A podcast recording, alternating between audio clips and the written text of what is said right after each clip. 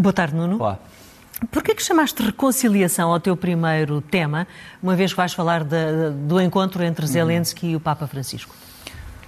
Já acho que a palavra reconciliação tem um impacto especial um, para os cristãos, católicos e, uhum.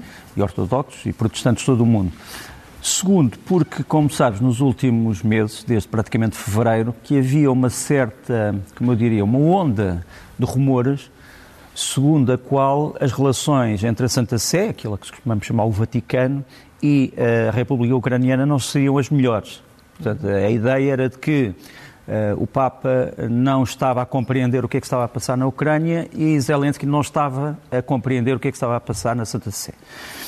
Isto, de certa forma, uh, caiu pela base por duas razões. Primeiro, por uma visita que me pareceu ter sido exemplar, que nós, aliás, abordámos no nosso programa Guerra Fria na SIC um dia antes, e que serviu precisamente para serem dissipadas uh, as dúvidas, as inconsequências, provavelmente as palavras malditas uh, de parte a parte, ou aquilo que se disse que se disse. Porque uhum. o problema é que uma coisa são as declarações que são feitas pelas pessoas em causa incluindo o Santo Padre, como os católicos eh, chamam ao, seu chefe espiritual, e pelo Presidente Zelensky.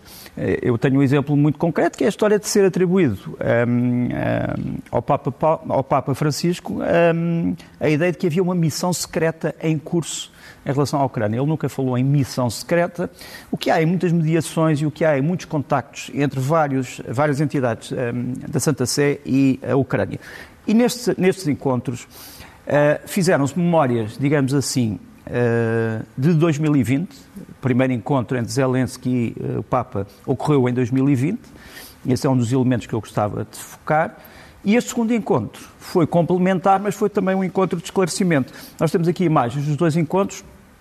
O encontro de 2020 é um famoso encontro em que o Papa se dirigiu a Zelensky dizendo-lhe que ele era o presidente da paz, eh, na altura, Zelensky era olhado como a última grande esperança para se poder evitar uma guerra eh, devastadora na Europa. Temos aqui a imagem eh, de Zelensky, com o Papa a mostrar uma, uma peça de cerâmica e a mulher de Zelensky, que também fez parte desta visita. 2022, muito respeitosa, muito cordial, falou sobretudo da devastação que existia na Ucrânia e uma das coisas que os observadores estavam presentes disseram foi: olhem para a fotografia e vejam como é que Papa Francisco continuou mesmo, mas Zelensky envelheceu muito.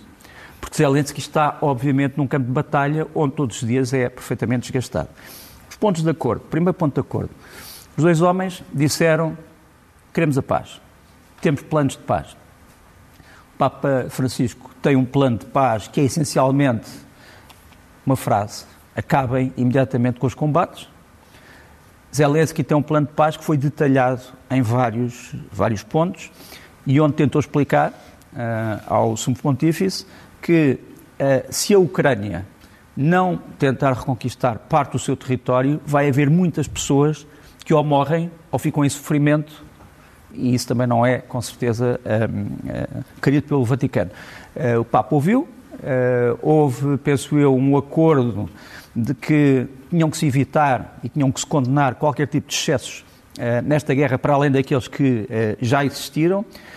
Houve alguns planos, digamos assim, em que os dois homens coincidiram, por exemplo, no que toca aos chamados planos de assistência humanitária e aquilo que a Santa Sé pode fazer para que esses planos sejam ainda mais desenvolvidos. Eu diria que o principal objetivo foi cumprido, o de mostrar que a Santa Sé e a Ucrânia não estão de costas uhum, voltadas, voltadas, uma para a outra, e isso é extremamente importante. É evidente que esta visita é uma visita eh, também ao Estado italiano, e a primeira, a primeira visão que Zelensky teve do Estado italiano foram esses aviões que lhe apareceram a escoltar o seu jacto, os aviões, os Eurofighter, eh, que equipam vários países da União Europeia, que são um projeto comum e que são um dos aviões que a Ucrânia gostaria de ter para patrulhar o seu próprio espaço aéreo, e esta foi a primeira eh, visão eh, da entrada no espaço aéreo italiano. Outra coisa que eu acho que tem que ser dito é que um dos grandes artífices desta visita, e um grande símbolo, é a pessoa que vos vai aparecer agora a seguir. Uh, Chama-se Visvaldas Kulbokas, ele é uh, lituano, ele é, no fundo, uh, o núncio apostólico em Kiev, portanto, representante do papado em Kiev, é o único diplomata, ou foi o único diplomata que não saiu de Kiev nunca, quando começaram os bombardeamentos. Praticamente todos os diplomatas saíram, menos ele. Continuou a celebrar a missa aqui numa cozinha subterrânea durante os bombardeamentos. Uh, ele andou vestido à civil por todas as partes de Kiev a tentar saber o que é que a sua comunidade precisava, o que é que não precisava. Ele lembrou várias vezes que a Ucrânia é um país cristão, uh, tem uma das igrejas cristãs mais antigas da Europa e, uh, nesse aspecto, este homem foi um exemplo da tal ponte para evitar que houvesse divergências ou, digamos assim, mal entendidos. E, e aqui fica também o seu nome, porque foi muito importante nesta visita. Uhum. O próximo tema uh, fala sobre o destino da Sublime Porta, e quando falas em Sublime Porta, leia-se Turquia.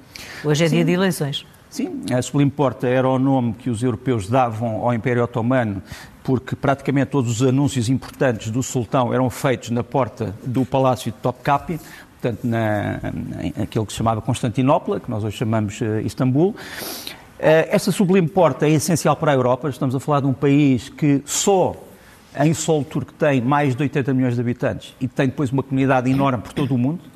Quer dizer, nós estamos a falar de dezenas de milhões de turcos por todo o mundo, não só na Síria, mas, por exemplo, na Europa, a trabalhar como imigrantes, a trabalhar todos os dias como imigrantes. Uh, esta, esta votação é decisiva por duas razões. Por um lado, por causa do poder presidencial, que é grande na Turquia, mas também pela uh, disposição de forças no Parlamento.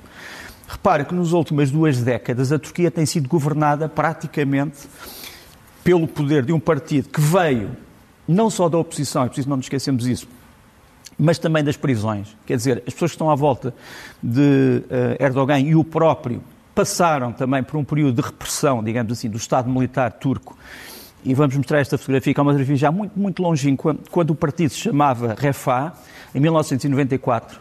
Eh, repara, já ninguém se veste desta maneira, mas isto era o partido Refá em 1994. O Erdogan tinha sido Presidente da Câmara de Istambul. Ele representava aquilo que na altura se dizia, eu lembro-me de termos tido uma, uma entrevista, alguns anos depois, eh, no programa Sociedade das Nações com Martim Cabral, em que os membros do partido, portanto estamos a falar já em 2004, 2005, os membros do partido vieram dizer nós somos um partido muçulmano, conservador, muito próximo da CDU uh, CDU alemã. Uhum. Uh, e, e, portanto, nós, nesse aspecto, não devemos ser considerados um animal estranho na família política europeia. Somos um partido conservador. A CDU é democrata cristã, nós somos um partido conservador uh, muçulmano, mas que, obviamente, é contra todos os extremismos, é contra todos os fundamentalismos, é contra o chamado jihadismo militar armado, etc, etc. Este partido, que veio, como eu disse, da oposição, acabou por encarnar uma ideia que foi esta: vamos reconciliar a fé muçulmana com a República, que foi fundada pelo Kemal Atatürk, e com a ideia de desenvolvimento e justiça social.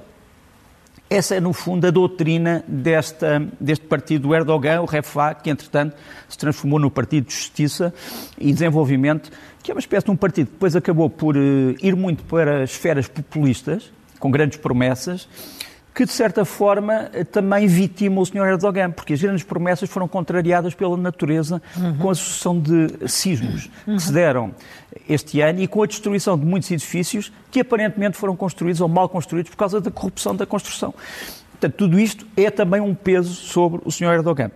É por isso que as sondagens, que há bocado foram referidas na peça e que eu vou mostrar aqui, eh, são quase todas, as mais recentes e as mais antigas, são quase todas a favor do Sr. Kilis Daroglu, que uh, aparece a vermelho, uh, com vantagens, como também se disse, relativamente curtas. Começou com 11,8%, já está só com 2, uh, qualquer coisa por cento, o que mostra que ainda está tudo por decidir na grande Turquia. Por outro lado, os candidatos que nos vão aparecer aqui, há um deles que, entretanto, desistiu, os candidatos relevantes são, por exemplo, são, obviamente, o da esquerda, eh, Recep Erdogan, e uh, o que fica ali numa das posições do centro, o Kemal um, ehm, Kılıçdaroğlu, e os dois uh, representam coisas diferentes. O candidato da oposição diz que a Turquia não é uma verdadeira democracia diz que não há verdadeiramente separação uh, de poderes, que não há verdadeiramente liberdades fundamentais e que muitas coisas têm que ser alteradas.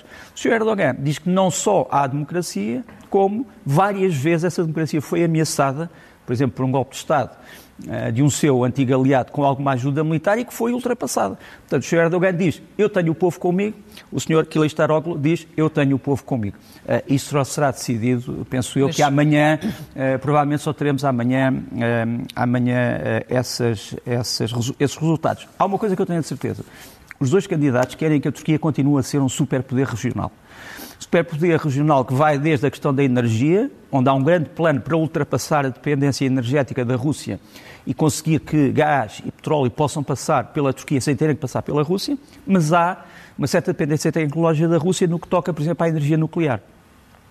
Na parte militar, a Ucrânia tem estado dominada, ou domina a consciência turca. A Turquia quer ser um mediador no conflito ucraniano, mas vende e dá armas à Turquia. E quer ser um superpoder militar, como vamos ver com este porta-helicópteros turco, que é também um porta-aeronaves sem piloto, portanto, de drones, o um, Anadolu, que está aqui na sua, na sua inauguração com toda a comitiva presidencial e que vai ser, digamos assim, também uma joia da coroa da República, mesmo que a oposição ganhar. Uhum. Donald Trump uh, tem estado envolvido em vários processos, uh, deu uma entrevista uh, e foi-lhe perguntado o que é que ele achava do Sr. Putin, enfim, o que é que ele faria se estivesse no poder quando eclodiu esta guerra. o que é que te apraz dizer sobre isso? Porquê é que eu trago este termo, este, este tema? Por uma razão muito simples. Primeiro, é o primeiro, o primeiro ato público de Donald Trump naquilo que podemos chamar uma, uma reunião uh, de bases, digamos assim, organizada pela CNN americana, uhum. como sabes, era uma marquia inimiga uh, da, da, administração de Trump e que foi muito criticada. Porquê é que a CNN foi meter nisto, etc. Eh, Trump cumpriu relativamente bem aquilo que tinha a dizer, mas, é preciso não nos esquecermos, não foi muito pressionado a não ser na questão da Ucrânia.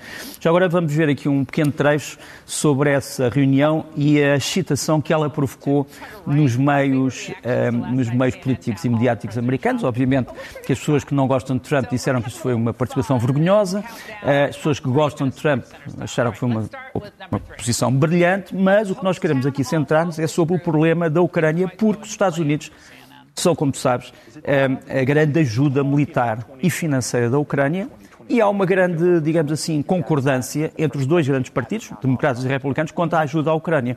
Agora, o que é que pensa Donald Trump? Pode vir a ser presidente outra vez, ou não, mas pode vir a ser, sobre este assunto. Primeiro, como estavas a dizer, sobre Putin. Um líder muito inteligente. Foi a primeira coisa que ele disse. Não é aquilo que pensa uh, toda a opinião pública russa e a oposição. Está aqui uma famosa caricatura, que é uma caricatura, peça, passa aqui a, a propaganda ao, vo, ao vodka Absolute, em que aparece Absolute Idiot. Porquê? Porque Putin conseguiu que a Finlândia entrasse na NATO. É um país poderosíssimo à porta da Rússia, não fazia parte da NATO, mas passou a fazer pelo receio do imperialismo russo. E, portanto, a esperteza de Putin não está provada nos factos. Aliás, o próprio Donald Trump diz, ele é muito esperto, mas diz, mas cometeu um grande erro ao invadir a Ucrânia. Portanto, quer dizer, ou uma coisa ou outra. Mas pronto, portanto, é um, digamos que é um esperto intermitente, segundo, segundo o Trump. Segundo ponto, um, Trump diz que nós estamos a ser bombardeados por mentiras sobre a crise da Ucrânia. E ele dá um exemplo, ele diz, eu percebo muito construção civil, tenho hotéis, tenho muitos prédios, e é impossível, como os ucranianos dizem, que morram duas, três pessoas quando se ataca um prédio. Um, que o prédio cai e morre todas as pessoas que lá estão dentro. Donald Trump provavelmente não ouviu falar de uma coisa que são os alarmes e os alertas aéreos, que, onde a Ucrânia se especializou. Quer dizer, a Ucrânia é neste momento o país da Europa e talvez do mundo onde o sistema de alerta aéreo é mais eficaz. E as pessoas que ele julga que morreram nos prédios, felizmente não morreram porque costumam estar nos subterrâneos, costumam estar em bunkers preparados, costumam estar em zonas de proteção civil. Portanto, segundo diz eh, dito pelo talvez futuro presidente americano. Terceiro, Putin é um criminoso de guerra, foi-lhe posto a perguntar assim. Ele diz: Ah, eu não, não, vou, não vou falar sobre isso, porque se eu disser alguma coisa, não posso ser um mediador neste conflito.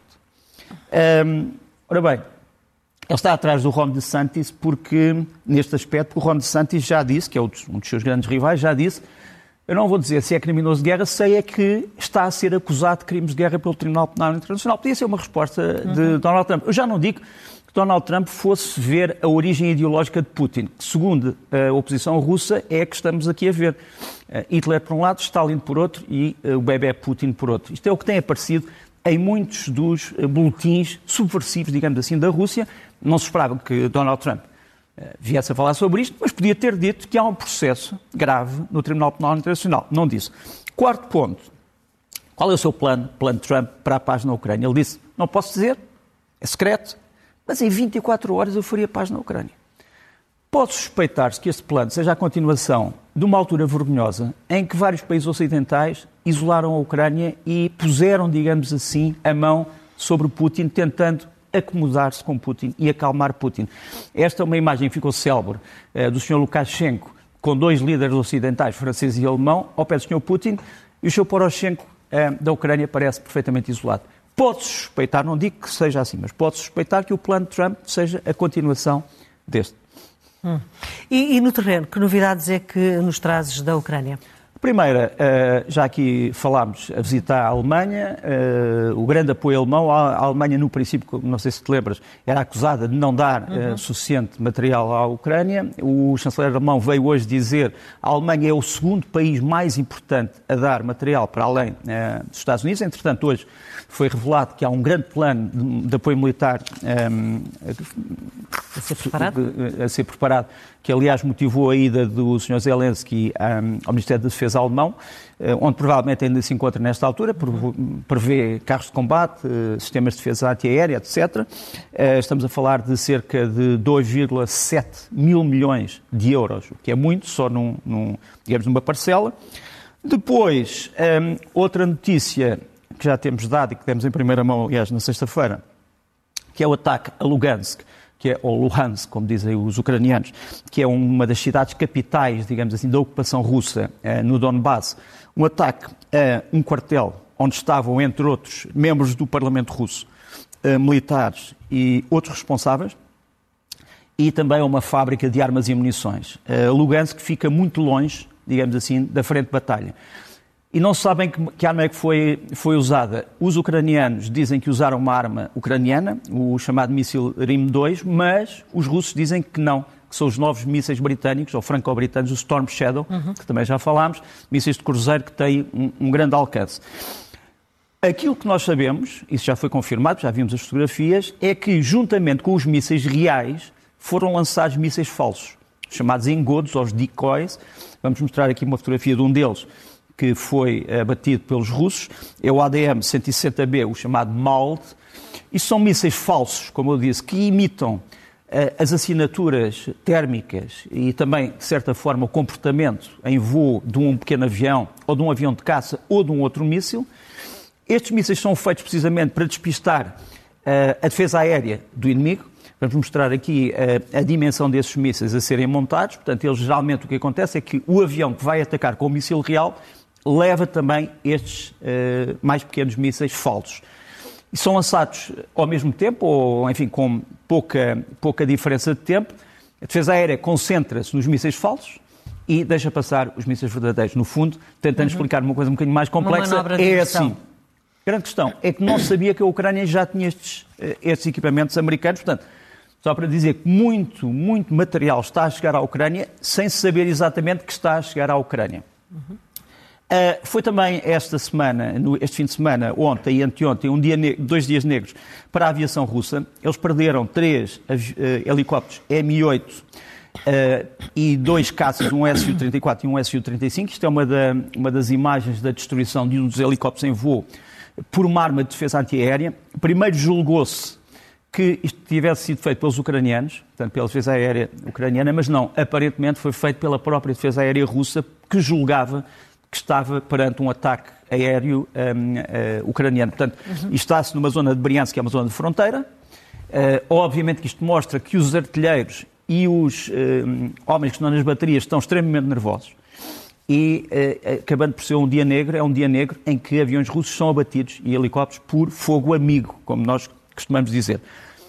Os, os, os ucranianos estiveram também sob debaixo de fogo, ontem à noite, anteontem à noite, Houve um ataque devastador russo a esta cidade que vamos mostrar aqui, que é a cidade de Melnitsky, onde estão importantes bases ucranianas.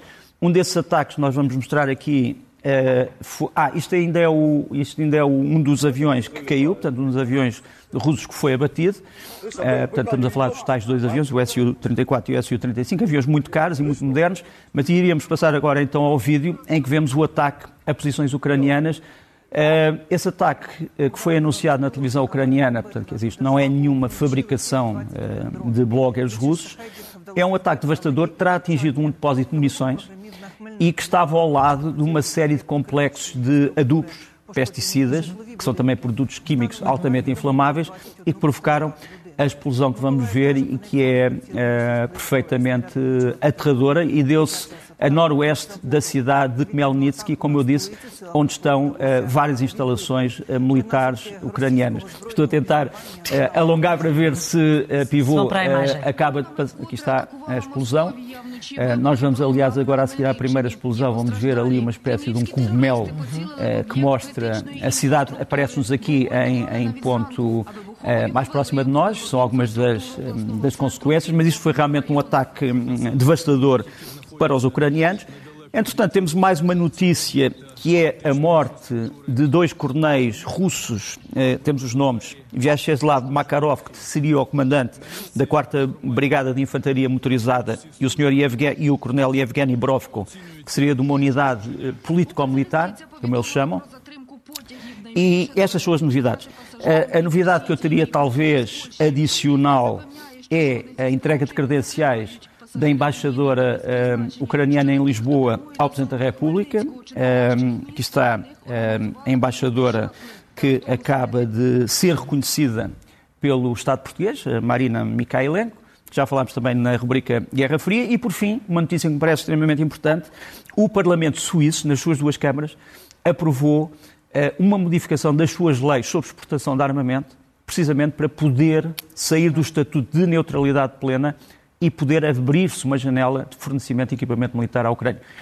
Isto é extremamente relevante, não, não, não posso ser de outra maneira. Uhum.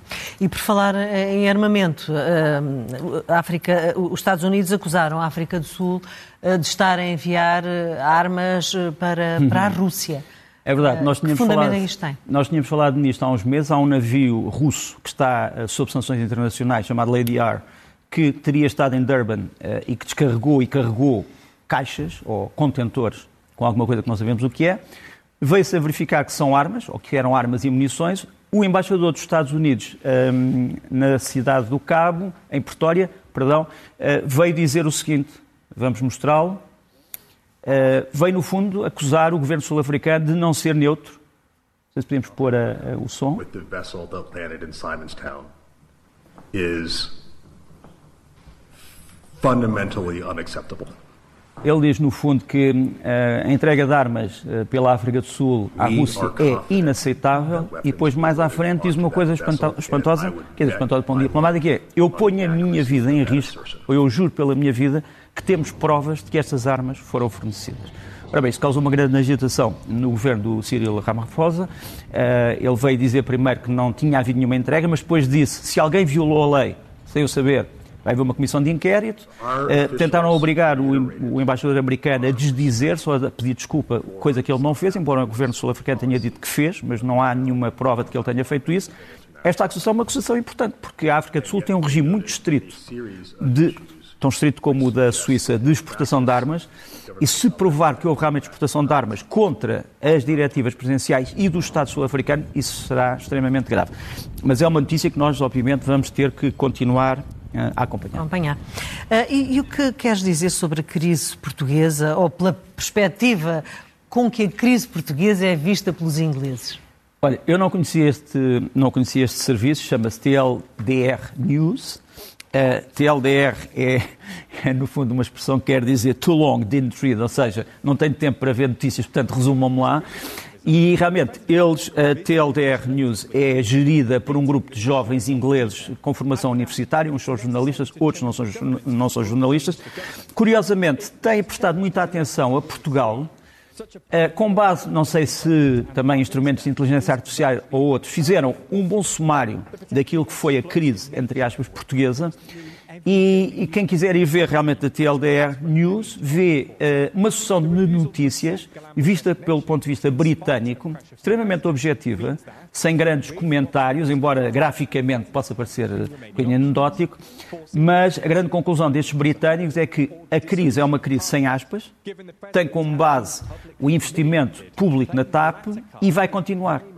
Esta é a conclusão dos britânicos. Uhum. Destes britânicos. Destes Sim, destes jovens. Destes britânicos. Destes jovens, desta, enfim, desta linha. E, e, e, a quem é que tu chamas cubano livre? Eu, eu não digas desta linha porque eles são de várias orientações políticas. Portanto, não há nenhuma linha em especial. Eles foram acusados há uns tempos de poderem estar ligados ao Sr. George Soros, como sabes, é um milionário húngaro que é sempre acusado, sempre que há alguma coisa que acontece na Europa é o Sr. Soros.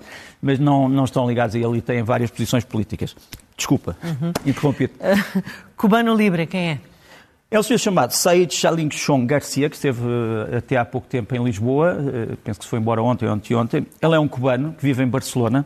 Ele é o presidente do Conselho Europeu, que ele chama Conselho Europeu Cubano, de uma organização chamada AISCC, que se diz contra a ditadura comunista em Cuba e que quer reunir várias forças que estejam de cubanos na Europa contra a violação de direitos humanos em Cuba. Isto, eu saí de, em frente do consulado cubano em Barcelona. Uh, ele promete continuar esta luta. Veio a Lisboa ver se consegue ali, encontrar aliados institucionais para a mesma, mas só para dizer que a questão cubana, para os exilados cubanos ou para as pessoas que vivem no exterior, continua a ser uma, uma, uma, uma questão, questão importante. importante. Eles contrapõem ao velho lema uh, castrista liberdade ou morte, uh, ou pátria ou morte, contrapõe uma outra ideia que é pátria, vida e liberdade. E dizem-se libertários porque dizem que são contra o comunismo, entre aspas ou sem aspas, que habita em Havana. Uhum. Livros da semana, o que é que propões? Livros da semana, proponho-te um clássico da Segunda Guerra, foi ainda publicado durante a ocupação alemã da França. Eh, é de um homem que assinou sempre com o pseudónimo Vercors, chama-se O Silêncio do Mar, é um livro essencial, foi agora reeditado em português. No fundo, a ideia é esta: será que eu posso resistir a uma invasão pelo silêncio? Por exemplo, imagina que tenho um oficial invasor a albergar-se na minha casa. Será que posso resistir não lhe dirigindo palavra? Pronto, este é, é o centro deste pequeno romance que é muito importante, muito interessante e que merece ser revisto. Depois, ainda ao mar, mas no sentido literal da palavra, eh, de Joseph Conrad, eh, um dos grandes escritores de todos os tempos, do século XX, o espelho do mar, que é sobre o mar em si, sobre os marinheiros, sobre os barcos, sobre as chegadas, sobre as partidas, sobre o que é que o mar altera na nossa personalidade e aquilo que a nossa personalidade reflete na maneira como nos comportamos perante o mar. Um livro também essencial. Depois, um livro de espionagem, um romance de espionagem, não, é só, não foi só o John le Carré que escreveu grandes livros de espionagem durante a Guerra Fria, também o senhor Lane Dayton, um bocadinho mais, mais popular, digamos assim. Eh, este livro chama-se O Caso Hipocrese, não sei porque é que puseram por cima missão de risco, mas é a tradução portuguesa. O caso Hipocrese merece ser lido. É um livro muito bem, muito bem escrito, um livro ligeiro, mas sobre um problema importante durante a Guerra Fria. Não vou dizer qual. E depois, de Marco Neves, Atlas Histórico da Escrita, um livro pequeno, muito instrutivo, sobre como é que começou a escrita. Quer dizer, como é que esta forma de comunicação, que pode misturar palavras e imagens, começou, como é que estamos? Nos tempos da chamada inteligência artificial. Pois em que, em, e até em que queremos mudar o que já foi escrito. Adelante. Também, também é verdade, é verdade, uma boa observação. Filmes da semana. Filmes da semana. Primeiro, um filme italiano eh, do Paulo Virzi, que é um, para mim um dos meus realizadores preferidos, mas vai estrear em Portugal em todos os ecrãs para a semana. Chama-se Seca. Imagina uma utopia pós-apocalíptica, mas, uh, portanto, uma distopia, uma utopia negra, infeliz, mas que não é no futuro, é agora. Portanto, imagina, por exemplo, Roma, cidade de Roma, sem água. O que é que isso vai provocar? E hum, foi muito interessante, não quero dar muitas pistas, mas é preciso ver Seca do Paulo Virzi. E a seguir, essencial também, a integral Kinuyo Tanaka, que, portanto, vários filmes da Kinuyo Tanaka. Quem foi a Kinuyo Tanaka? foi a primeira realizadora de cinema japonesa. Primeira mulher realizadora de cinema japonesa, logo a seguir à Segunda Guerra. Uma grande realizadora. Ela terá dito um dia: se as mulheres vão para a política e para outras coisas, porque não também? Ela que já tinha sido atriz, porque não passar deste lado para aquele lado? E tornou-se uma grande realizadora. Há três filmes que vão estrear em Portugal eh, para a semana, em Lisboa, sobretudo: A Princesa Errante, Mulheres, do, Mulheres da Noite e A Senhora Alguine. Senhor Alguina é um, é, um, é, um, é um romance que a mim me diz muito, porque conheci algumas pessoas que são descendentes, uh, portanto, passa-se no século XVI, e estas pessoas são descendentes, são os chamados cristãos clandestinos do Japão, que no fundo não eram bem vistos pelos poderes feudais uh, japoneses, que aliás, como sabes, executaram muitos padres uhum. nessa altura, são tempos que já passaram, ninguém quer falar de desgraças, mas isso trata-se de um cristão e de uma rapariga que não é e que tentam, no fundo, saber se podem viver em comum. Eu vou contar a história, a história é uma história emocionante e, e muito complexa, mas, portanto, sobretudo, a integral Kinuyo Tanaka recomendo vivamente. Uhum. Tens mais filmes? Não. Uh, não tenho mais então, filmes. Mas tens, mas, tens, mais propostas. Mas se puxares, posso, posso pensar. não temos tempo. Hoje sou eu que digo. Muito bem, tempo, muito não. bem. Sugestões da semana, tens tempo sim. Sugestões, Sugestões da semana. Olha, começo por um, para mim, um grande grupo de jazz rock português, eletrificado, mas também com muita tendência nos chamados sopros. Eles chamam-se Ignition e lançam agora um CD chamado Caminho e eu gostava de mostrar aqui um bocadinho um trailer do Caminho.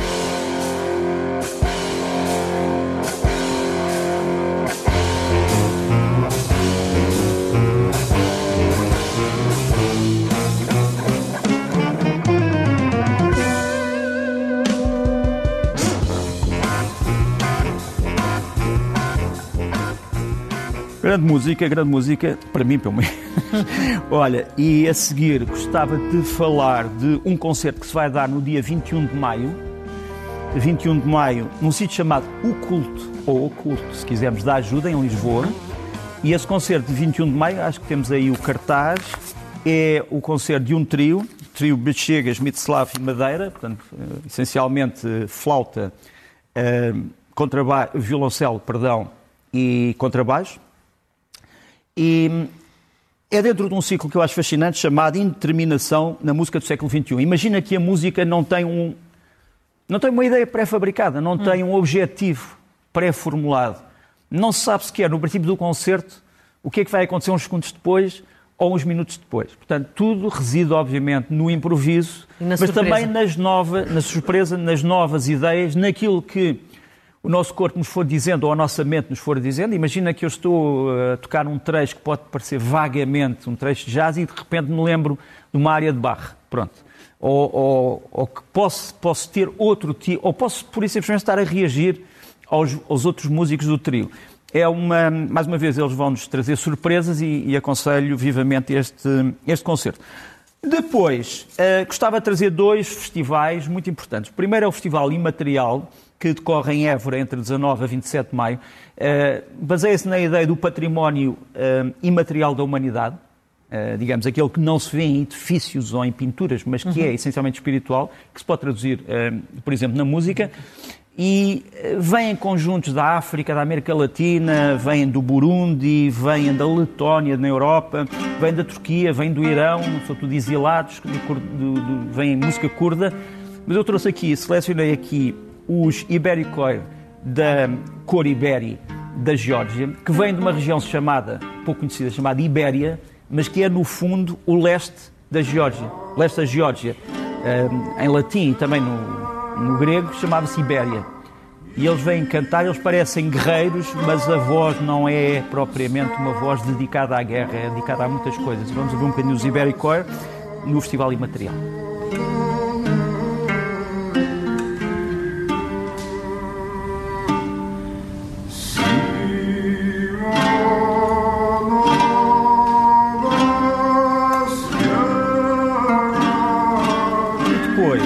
Monástico. É, sem dúvida. Eh, eles, aliás, recuperam também muitas coisas do chamado canto gregoriano uhum. e, e, outros tipos, mas também cantos guerreiros, sem dúvida, cantos de amor, baladas, pronto. Eh, é urgente ouvir o Ibericore. Depois, para mim, um grande momento, um momento alto, que é a divulgação da obra de um grande compositor português do século XVI, o primeiro computador, o, com, o primeiro computador, o primeiro compositor, estou outra vez na história da inteligência artificial, um, primeiro compositor negro ou mestiço do mundo, que eu saiba, uh, do século XVI, português, Vicente Lusitano, que nasceu eh, em Olivença em 1520. Ele tornou-se um especialista, digamos assim, de cultura musical uh, na altura clássica, para aquilo que era considerada a música da altura, muito, muito conhecedor das novas tendências do Renascimento. foi professor de embaixadores, professor de príncipes, morreu na Alemanha, em Württemberg, e é muito, foi muito estudado pela musicologia portuguesa do século, do, do século XX, portanto, sobretudo nos anos 40 e 50, mas só agora é que foi redescoberto no resto do mundo. E gostava de pôr só aqui um bocadinho de uma composição do, um, do, do, nosso Vicente Lusitano, chama-se Aspite Domine, uh, Olha ou Contemplai Senhor, uh, tocado pelo uh, Extet de Boston, e que acompanha, no fundo, um poema tirado, digamos assim, dos Evangelhos, baseado na obra de um senhor chamado Nicolás Gomberto, que era um grande compositor também do Renascimento, e o poema é este, parece-me altamente simbólico. Olhai, Senhor, sei que estou a ultrapassar o meu tempo, olhai, Senhor, para a cidade que estava cheia de riquezas e ficou devastada. Reinou sobre as nações e sofre agora, sem ninguém que a console, a não ser vós, Nosso Senhor. Vamos só ouvir uns segundos.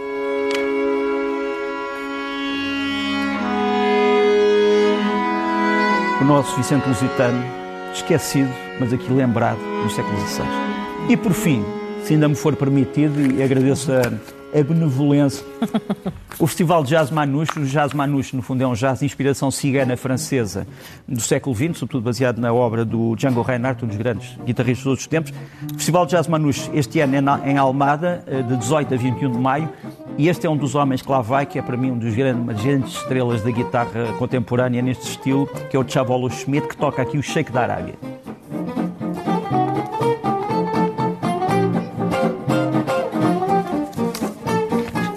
Tem mais energia para continuarmos. Nuno, obrigada. Até, até, até, domingo e nós vamos fazer aqui uma breve pausa antes de continuarmos e terminarmos este jornal. Até já.